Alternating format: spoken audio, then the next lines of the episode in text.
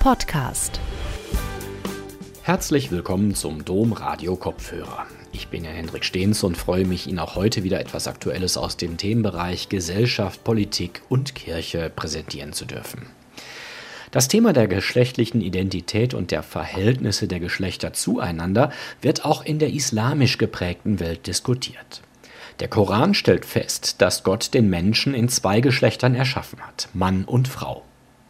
Ausgehend von den Aussagen des Korans über den Menschen und seine Geschlechtlichkeit geht der Islamwissenschaftler Niels Fischer auf ausgewählte Beispiele und Sachfragen aus der Geschichte des Islams sowie des Nahen und Mittleren Ostens ein seinen Vortrag Geschlechterverhältnisse im Islam, männlich und weiblich und noch mehr, hielt Fischer im Rahmen der Ringvorlesung Männlich-Weiblich Divers, Geschlechtergleichheit und Geschlechtergerechtigkeit der Philosophisch-Theologischen Hochschule Wallendar im August 2021. Gute Unterhaltung.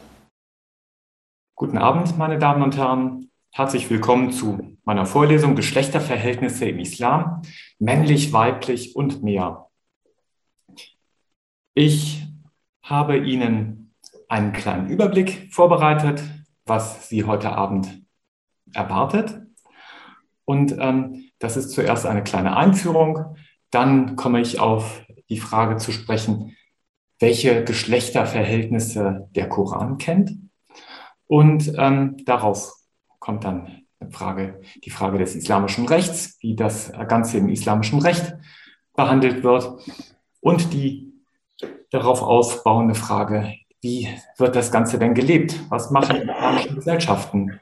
Und schließlich für uns äh, die Frage, was bedeutet das denn, solche islamischen Gesellschaft, äh, Geschlechterverhältnisse in unserer deutschen Gesellschaft? Und zum Schluss habe ich ein kleines Resümee vorbereitet. Bevor ich äh, mit meiner PowerPoint-Präsentation richtig loslege, möchte ich ganz kurz Ihnen skizzieren, ähm, aus welchem Blickwinkel ich über den Islam, über Muslime, über die islamische Welt spreche. Ich bin Christ, ich bin ein Mann, ich bin ein Deutscher, ich habe Islamwissenschaft studiert, habe etwa zwei Jahre in, der Islam, in unterschiedlichen Staaten der islamischen Welt gelebt, studiert, geforscht und ähm, deshalb spreche ich mit dem Blick von außen, also nicht mit einem mit einer Innenperspektive, sondern als wohlwollender Beobachter, der an Muslime, an den Islam, an die Texte des Islams äh, Fragen stellt und Beobachtungen zusammenfasst. Ja, und damit möchte ich jetzt starten mit einer Karte, die Sie sehen, ähm, wo ich Ihnen einmal aufzeige, wie viele Staaten wie viele Kulturräume die islamische Welt umfasst. Wenn wir von dem Islam sprechen, von den Muslimen sprechen, dann ist es diese Bandbreite, die wir gewärtigen müssen. Das heißt, ganz viele unterschiedliche Kulturen, ganz unterschiedliche Kulturräume sind da zusammengefasst. Unser Blick ist normalerweise so europäisch immer schnell auf die arabische Welt oder auf Iran, aber Islam ist näher. Islam ist auch Afrika, Islam ist auch ähm, Asien. Und deshalb habe ich Ihnen diese Karte hier äh, äh, herausgesucht, um Ihnen zu zeigen, es gibt immer mehr. Und was ich Ihnen jetzt hier präsentieren kann, ist wirklich nur ein Ausschnitt, eine Kleinigkeit aus einer großen Kultur, aus einem großen Kulturraum, wo ich ähm, für Sie Dinge auf den Punkt bringe und die zusammenfasse. Ja. Beginnen möchte ich mit ein paar äh, Gesprächspartnerinnen zu unserem Thema, die ich selber kennengelernt habe, mit denen ich mich unterhalten habe, deren Bücher ich gelesen habe und die ich sehr schätze, ähm, um Ihnen ein paar Gesichter zu zeigen, bevor es in die Materie, ja, in die eher trockenere Materie geht, in die Buchstaben- und Textebene. Ähm, das hier ist die Nawal Saadawi, das ist eine Ägypterin, eine Ärztin, die sich äh, Zeit ihres Lebens mit dem ähm, Thema Frauen in Ägypten und in der islamischen Gesellschaft auseinandergesetzt hat. Sie ist auch, über, ihre Bücher sind übersetzt worden ins Deutsche, auch ins Englische. Jetzt habe ich Ihnen hier das berühmteste Buch von ihr, The Hidden Face of Eve, ähm, dargestellt, auf ähm, den Titel dargestellt. Und das ist eine der großen Frauen, die innerislamisch ähm, ja, sich an der Debatte um Frauenrechte beteiligt haben. Sie ist leider in diesem Jahr gestorben. Eine andere große, auch leider bereits gestorbene Persönlichkeit ist Fatima Mernissi. Die kennen vielleicht manche von Ihnen. Beyond the Veil ist eines ihrer berühmtesten Bücher. Sie ist eine Politologin und war Professorin an der ähm, äh, Universität Mohammed V. in Rabat in Marokko. Und sie hat das Thema Frauen und Islam von einer politisch-soziologischen Perspektive aus beforscht. Und ähm, das ist durchaus mutig gewesen von ihr, weil in der marokkanischen Gesellschaft es ähm, viele ja, Möglichkeiten gibt, Schwierigkeiten zu bekommen, wenn man progressive Thesen vertritt. Und das, diesen Weg ist sie gegangen und hat ihn, ja, hat, ist dadurch auch berühmt und sehr geschätzt gewesen als Gesprächspartnerin, international auch. Eine berühmte Frau aus den USA, und das ist jetzt eine Frau, die nicht aus dem arabisch-islamischen Kulturraum kommt, sondern eben aus den USA mit einem ähm, ja, äh, afrikanischen Hintergrund. Äh, das ist äh, Amina Walud. Und sie ähm, ist zum Islam konvertiert und hat im Zuge ihres Studiums, sie ist Erziehungswissenschaftlerin und hat äh, Ni-Isan Studies äh, studiert und Islamwissenschaft, ähm, ist sie auf das Thema Frauen im Islam gestoßen. Sie ist da nach, ihrem, äh, nach ihrer Doktorarbeit ist sie Professorin in Malaysia geworden, an der Islamic University. Das heißt, ihre, das, was sie vertritt, den äh, feministischen Islam, der ist auch lehrfähig, auch in der islamischen Welt. Malaysia hat eine große muslimische Bevölkerung. Und dort hat sie eine Organisation aufgebaut für Frauenhilfe, Frauenrechte, die nennt sich Sisters in Islam. Und 2005 hat sie große Schlagzeilen gemacht, als sie in New York das Freitagsgebet leitete. Also eine Sache, von der man normalerweise immer äh, viel oder viele Leute denken, dass Frauen das gar nicht machen können, machen dürfen im Islam. Aber sie hat es getan in den USA. Zwei andere Frauen aus Deutschland möchte ich Ihnen auch äh, ganz kurz vorstellen. Das eine ist Zeynep äh, Çeşen. Das ist eine türkische, ähm, Mus eine Muslima, ähm, die ebenfalls Imamin ist für die DITIB, also für, die, ähm, für den offiziellen türkischen Islam in, äh, in Deutschland. Und Seyran Ateş, auch eine äh, ähm, türkischstämmige Muslimin, die bekannt ist für ihre Publizistentätigkeit und ähm, die 2016 die Ibn Rushd äh, Goethe-Moschee in Berlin gegründet hat. Und auch sie arbeitet als Imamin. Also eine ganze Reihe von sprachmächtigen, kräftig intellektuellen Frauen mit ganz unterschiedlichen Hintergründen und Motivationen. Und die Frau, die uns äh, an diesem Abend hier in dieser Vorlesung begleiten soll, ist Fatima Das, eine junge Frau, ähm, eine ähm, Muslima aus Frankreich, die ein Buch geschrieben hat, La Petite Dernière, das ist auf Deutsch übersetzt worden, die jüngste Tochter. Und in diesem Buch geht es um die Auseinandersetzung von einer jungen, Anfang 20, Muslima ähm, in, äh, in, der, in den ähm, äh, Banlieue von Paris äh, die dort aufwächst und ihre Identitätskrise erlebt als lesbische Frau, aber strenge oder gläubige, nicht strenge, aber gläubige Muslima in einer Familie, die an traditionellen Werten ähm, orientiert ist. Und diese junge Frau, die wird uns mit ihren Zitaten im Folgenden begleiten. Noch eine Sache vorweg, ähm, ein bisschen Begrifflichkeit. Ähm, das, worum es äh, hier geht, ist die Geschlechterfrage, englisch dann Gender, Identitäts-, Geschlechtsidentitätsfrage. Und ähm, da gibt es traditionell die das sogenannte natürliche Geschlecht von Mann und Frau, das man dann binär nennt. Aber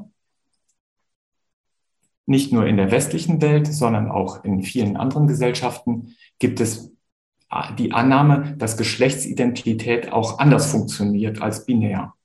Und ähm, dass Körperlichkeit nicht immer nur eindeutig männlich, eindeutig weiblich sein muss. Dass es verschiedene Dimensionen und Definitionen und Verständnisse von Geschlecht gibt. Also da gibt es das juristische, ein ethnologisches, soziologisches, philosophisches und auch ein religiöses Verständnis, wo diese, diese binäre Mann-Frau-Bild nicht vorhanden ist. Also es, man kann äh, diese, man sieht das eben weit verbreitet, dass es eben mehr gibt. Das biologische Geschlecht, auf das dieses äh, binäre Geschlechterverhältnis zurückgeführt wird. Das ist eben männlich-weiblich beim Menschen und wird als natürliches Geschlecht bezeichnet. Aber ähm, es gibt natürlich auch Menschen, bei denen diese äh, eindeutige Zuordnung nicht möglich ist oder nicht ähm, oder schwierig ist. Und das sind beispielsweise intersexuelle Personen, wenn man es nur am Äußerlichen festmachen möchte. Also auch in der Natur gibt es Fallstricke für geschlechtliche Identität. Und äh, da stellt sich alles etwas komplizierter dar, wenn man genau guckt, äh, als es mit einfachen Begriffen gesagt ist. Ja, jetzt möchte ich Ihnen etwas zum Koran und seinem Verständnis von Geschlecht sagen. Der Koran hat ein ganz striktes Verständnis von Geschlecht beim Menschen. Er kennt nur zwei Geschlechter. Er schreibt, er sagt, sagt man in der Islamwissenschaft, der Koran sagt, dass äh, zwei, äh, Gott zwei Geschlechter geschaffen hat, in Paaren immer Mann und Frau. Und Gott hat Mann und Frau geschaffen und kein drittes. Das ist immer das, was im Koran ähm, in Forderung gestellt wird.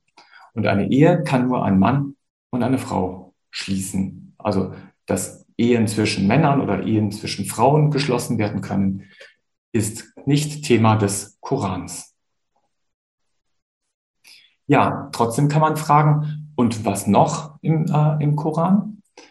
Ja, es ist sehr schwierig, äh, äh, mehr Geschlechtlichkeit aus dem Koran herauszulesen. Ähm, weil äh, der Koran eben sehr deutlich spricht von der Zweigeschlechtlichkeit des Menschen, von männlich und weiblich und darauf besteht. Ähm, und non-binäre, also irgendwie andersartige Geschlechtsidentitäten, davon spricht der Koran nicht. Und auch von Homosexualität, von, weder von männlicher noch weiblicher Homosexualität spricht der Koran. Dennoch gibt es nicht nur muslimische Gelehrte und Intellektuelle, die sagen, ja doch, von Homosexualität wird gesprochen als eine andere Form von geschlechtlicher Identität, wo gleiche Geschlechter sich äh, angezogen fühlen und verweisen da auf die Leute von Lot. Ähm, die kommen tatsächlich im Koran vor und die, äh, in der, innerhalb der Lotgeschichte und ähm, da geht es aber im Koran eher darum, dass diese Leute, ähm, die als schlecht dargestellt werden, ähm, nicht ein homosexuelles Verhältnis eingehen wollen, sondern sie wollen sich ähm, an den Engeln, an den Gesandten Gottes vergreifen. Und das ist für mich und für, für andere Interpreten auch ähm, doch schon ein Unterschied. Ob man sagt, äh, dass jemand sich an einem Engel vergreift oder an einem Menschen, das ist schon ein großer Unterschied. Was äh, in jedem Fall der Koran ausschließt, das äh, wird in dem Kontext von geschlechtlicher Identität immer genannt, das ist außerehelichen Geschlechtsverkehr. Die Ehe ist nach islamischem oder auch nach koranischem Verständnis dafür da, Geschlechtsverkehr zu ermöglichen und zu erlauben. Jeder Geschlechtsverkehr, der außerhalb der Ehe stattfindet, ist verboten. Also auch zwischen Männern beispielsweise. Ja, was sagt jetzt unsere Begleiterin Fatima Das in, äh, in ihrem Buch? Äh, Habe ich ein kleines Zitat daraus geholt. Die Fremde sagt, dass es nichts Ernstes ist, also das heißt lesbische Gefühle zu empfinden, dass es öfter als man denkt bei Menschen passiert, die kein gutes Verhältnis zu ihrem Vater haben. Sie sagt, die Tür Entschuldigung, äh, sie sagt, dass die Tür zur Erlösung offen ist und dass Allah barmherzig ist. Nur darfst du nicht Haram in Halal verwandeln. Also, ähm, was hier gemeint ist, das ist, ähm, Verwirrungen können passieren, aber es ist nicht von dem Vater, das heißt Gott, gewollt. Gott ist gnädig und ist bereit zu vergeben. Aber was komplett verboten ist, ist etwas Verbotenes. Das heißt, Homosexualität steht da im Raum, die verboten ist, in etwas Erlaubtes zu verwandeln. Und das ist nach islamischem Recht, wo wir jetzt drauf zu sprechen kommen, nämlich ein großes, also eine, eine Sünde, ein großes Problem.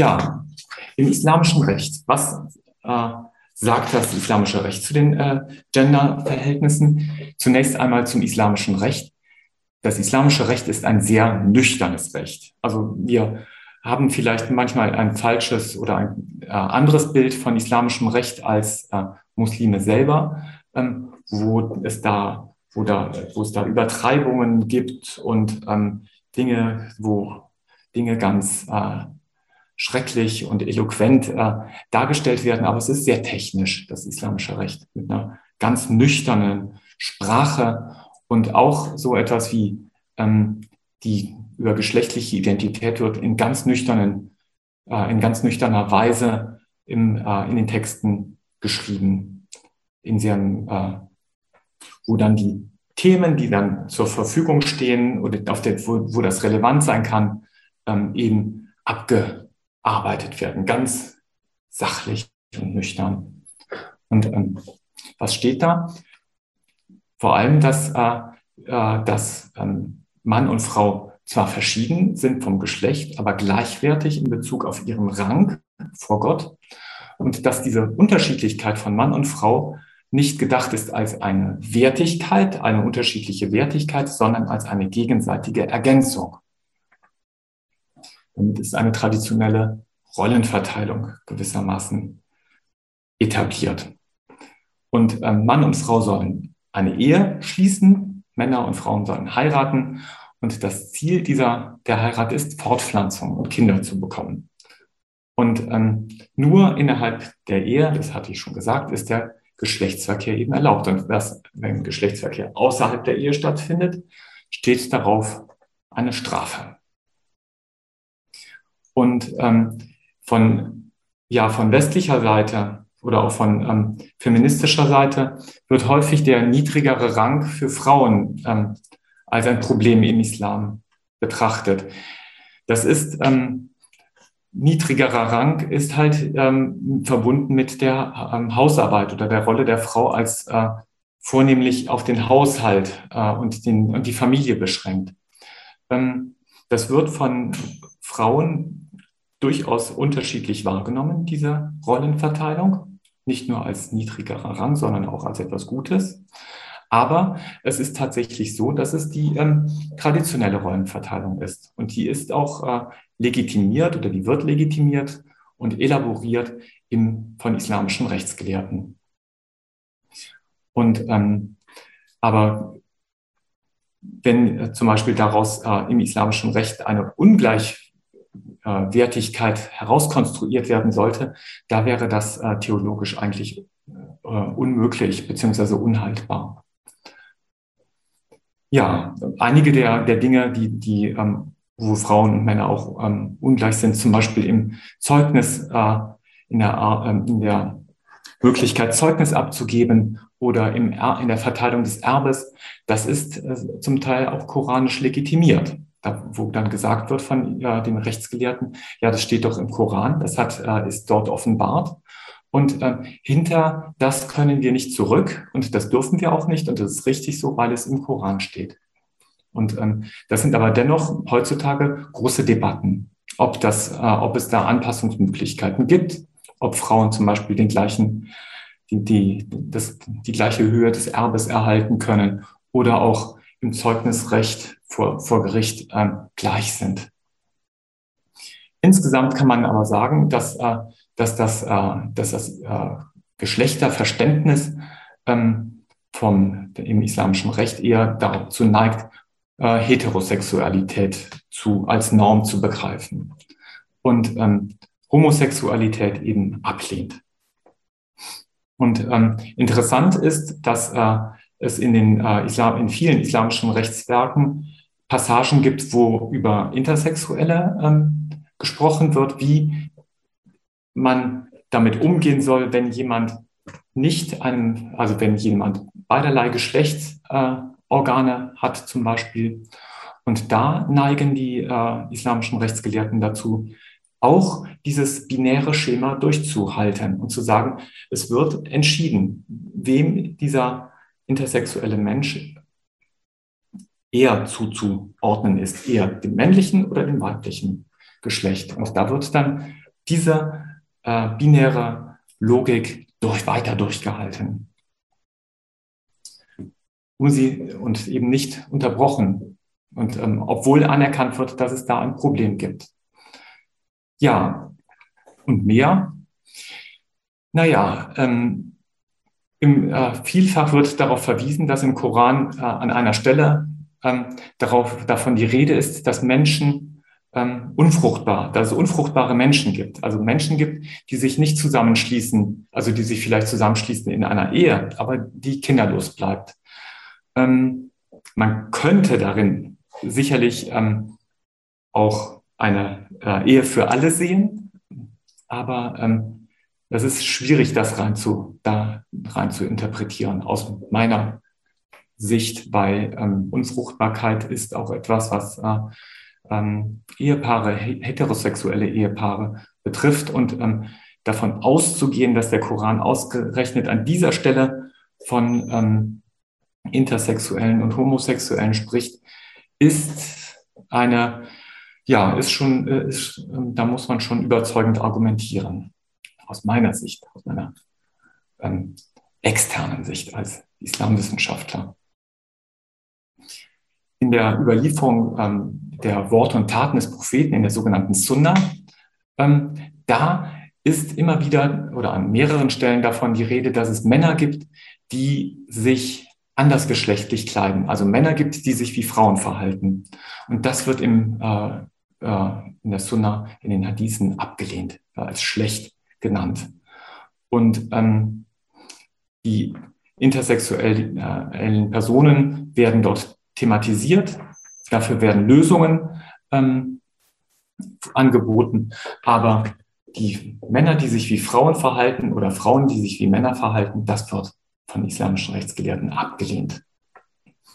Wichtig vielleicht für uns als äh, westliche ähm, geprägte Gesellschaft ist ähm, ein Konzept von Homosexualität, von männlicher oder weiblicher Homosexualität gibt es im islamischen Recht nicht. Also es gibt nicht so ein Verständnis von Homosexualität als Identität, als ähm, das äh, findet sich dort nicht, ähm, sondern eher das oder nicht eher, sondern das äh, Konzept der heterosexuellen Ehe ähm, in den modernen Rechtstexten, also in Fatwa-Sammlungen beispielsweise, wo es um Medizinfragen äh, geht, da taucht äh, die Frage der Intersexualität auch wieder auf.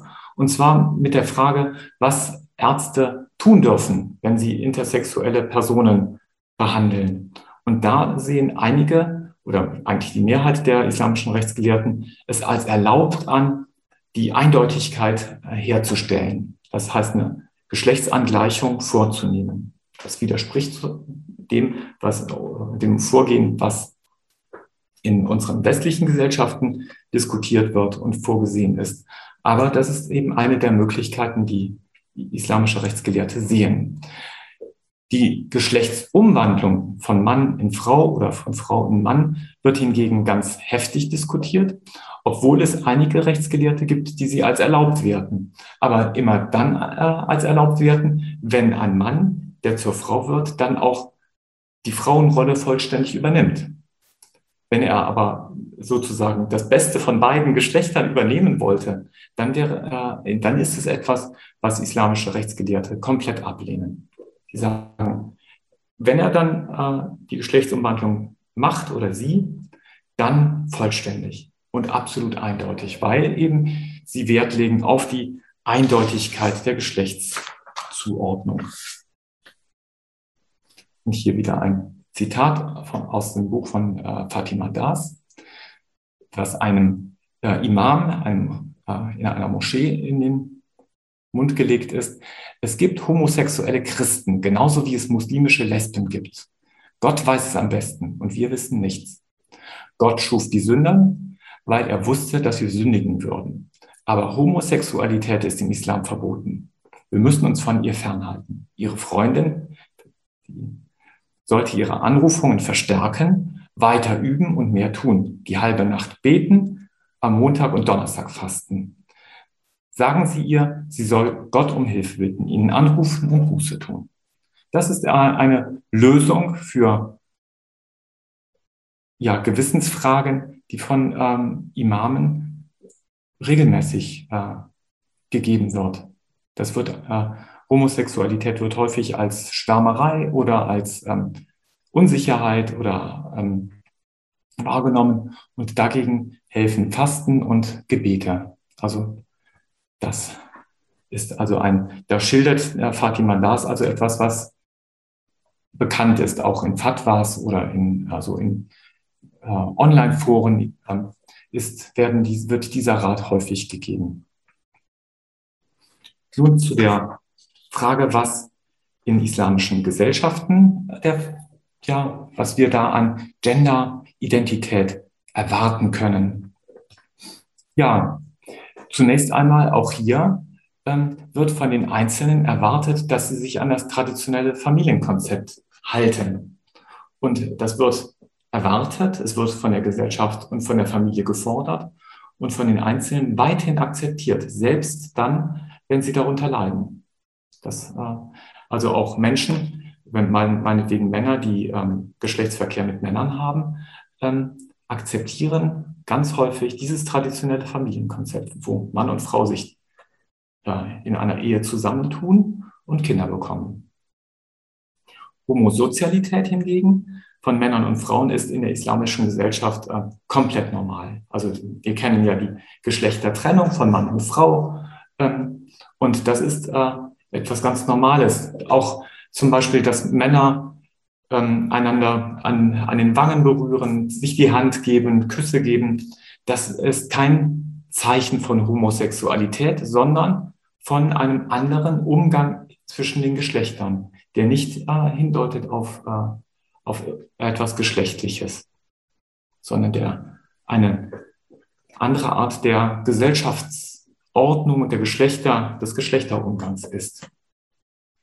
Hingegen wird Homosexualität als Konzept und als, äh, als Lebensstil in islamischen Gesellschaften abgelehnt und nicht nur abgelehnt, sondern in den meisten ähm, islamischen, islamisch geprägten Staaten ist es auch verboten. Wobei Homosexualität, äh, wie auch in, äh, im islamischen Recht, verstanden wird als der, ja, der Geschlechtsakt. Also ein, ähm, und nicht als Küssen oder als Zusammensein umarmen, sondern schon der Geschlechtsakt selbst. Liebe und Zuneigung unter Männern und Frauen findet sich vielfach, hatte ich gerade eben schon gesagt, und ähm, das äh, wird häufig in der ähm, islamwissenschaftlichen Literatur gebracht auf den äh, Begriff der Ambiguitätstoleranz, also dass eine Ambiguität besteht, eine, eine ähm, ja, so eine Art ähm, Spiel, dass man, wenn man das Familienkonzept akzeptiert, dass man dann ganz viele Dinge tun kann, die eigentlich nicht so akzeptiert sind. Also zum Beispiel, dass man sich mit Männern treffen kann als Mann und dort auch ähm, sich küsst und so weiter. Ähm, das wird als Ambiguitätstoleranz der Vergangenheit äh, oder auch von manchen islamischen Kulturen der, oder Regionen, Gesellschaften in der Gegenwart beschrieben. Und ähm, ja, das ist eine Erklärungsweise, die, um zu erklären, woher diese Diskrepanz kommt. Also zum Beispiel in der klassischen Literatur finden sich ganz viele Gedichte ähm, und auch sehr, ähm, sehr erotische und sehr, äh, äh ja, ähm, fast pornografische Gedichte, wo Männer andere Männer besingen oder Jünglinge, wo äh, Dichter Jünglinge besingen. Und ähm, das wäre heutzutage nicht mehr so in dieser Form möglich. Und da spricht der Thomas Bauer dann von einer größeren Ambiguitätstoleranz der Vergangenheit. Aber das müsste eigentlich empirisch mal geprüft werden, wie tolerant die vergangenen Gesellschaften gewesen sind. Ja, ähm, Insgesamt kann man sagen, es gibt viele Formen, wie einzelne Gruppen und einzelne Personen in der islamischen Welt ihre äh, geschlechtliche Identität leben. Das unterscheidet die islamische Welt nicht von der westlichen Welt. Ähm, nicht immer erzählen alle Personen das ihren Eltern und ihren Freunden, was sie tun und was sie, äh, was sie schön finden, sondern leben es geheim aus oder in anderen in anderen Runden, in anderen Gruppen. Aber ähm, was ähm, immer unterm Strich steht, ist die, die Forderung des äh, traditionellen Geschlechtsverständnisses und der Rollenverständnisses und Familienverständnisses. Ja, ähm, hier habe ich ein, noch ein äh, Zitat von diesem Imam, den die Protagonistin befragt, ähm, ausgesucht. Der Imam fügt hinzu, Gott schuf Adam und Eva, nicht Eva und Eva. Nach der Ehe für alle werden wir die Ehe mit Tieren oder Kindern akzeptieren. Also das sogenannte Slippery Slope Argument, wenn man einmal die Ehe für alle zulässt, dann kommt nachher noch was viel Schlimmeres, also Ehen mit Tieren und am allerschlimmsten mit Kindern. Und ähm, das ist die Pointe, auf die dann äh, geschle äh, westliche Geschlechterverhältnisse für manche äh, muslimischen Theologen hinsteuern. Am Ende ist alles erlaubt und dann hat man Chaos und dann äh, ist ähm, der Abfall vom Glauben, der Abfall von Gott ist dann auch nicht mehr weit. Also das ist als Bedrohungsszenario im Hintergrund. Also etwas ein großes und ein schwerwiegendes äh, Bedrohungsszenario. Denn der Abfall vom Glauben und der Abfall von Gott ist für Muslime, aber auch, muss ich sagen, als Christ ist auch als Christ etwas, äh, was bedrohlich ist und nicht schön ist was emotional äh, besetzt ist, belastend ist. Ja, warum ist das Ganze für uns Deutsche oder in Deutschland ähm, interessant? Ähm, der Herr von Heeremann hat es eben schon angedeutet, es leben viele Muslime in Deutschland. Das hier ist jetzt mal eine etwas komische Statistik, die ich Ihnen rausgesucht habe, weil da von konfessionsgebundenen Muslimen die Rede ist. Aber da, mir geht es nicht um die Benennung, sondern um die Zahl. Ähm, ungefähr 4,5 Prozent der Personen in Deutschland lebenden Personen sind Muslime oder werden dem Islam zugerechnet.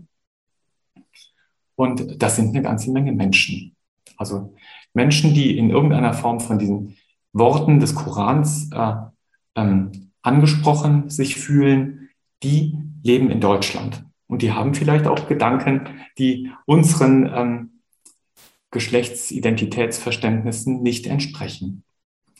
Und äh, mit dieser kleinen Abbildung greife ich nochmal zurück auf die Abbildung von eben, die Karte. Und auch in Deutschland ist der Islam divers, sehr divers. Aber wir müssen eben feststellen, in Deutschland ist äh, der Islam vor allem geprägt durch den türkischen Islam. Und das ist, äh, und da, das ist ein wichtiger Aspekt. Also wenn wir über islamische Dinge in Deutschland sprechen möchten. Ja, und was bedeutet das konkret? Zum einen müssen wir uns mit äh, dem Thema andersartiger Geschlechtsidentität auseinandersetzen, weil die Menschen eben in Deutschland leben, nicht nur Aufenthaltsrecht haben, sondern auch die deutsche Staatsbürgerschaft. Und ähm, wir können nicht äh, erwarten, dass sich alle zwangsläufig direkt an dem orientieren, was wir vorgeben, sondern eigene Gedanken mitbringen und ähm, die für sie identitätsstiftend sind. Und ähm, dass eben das auch im Widerspruch stehen kann zu unserem Geschlechtsidentitäts- oder Körperidentitätsverständnis.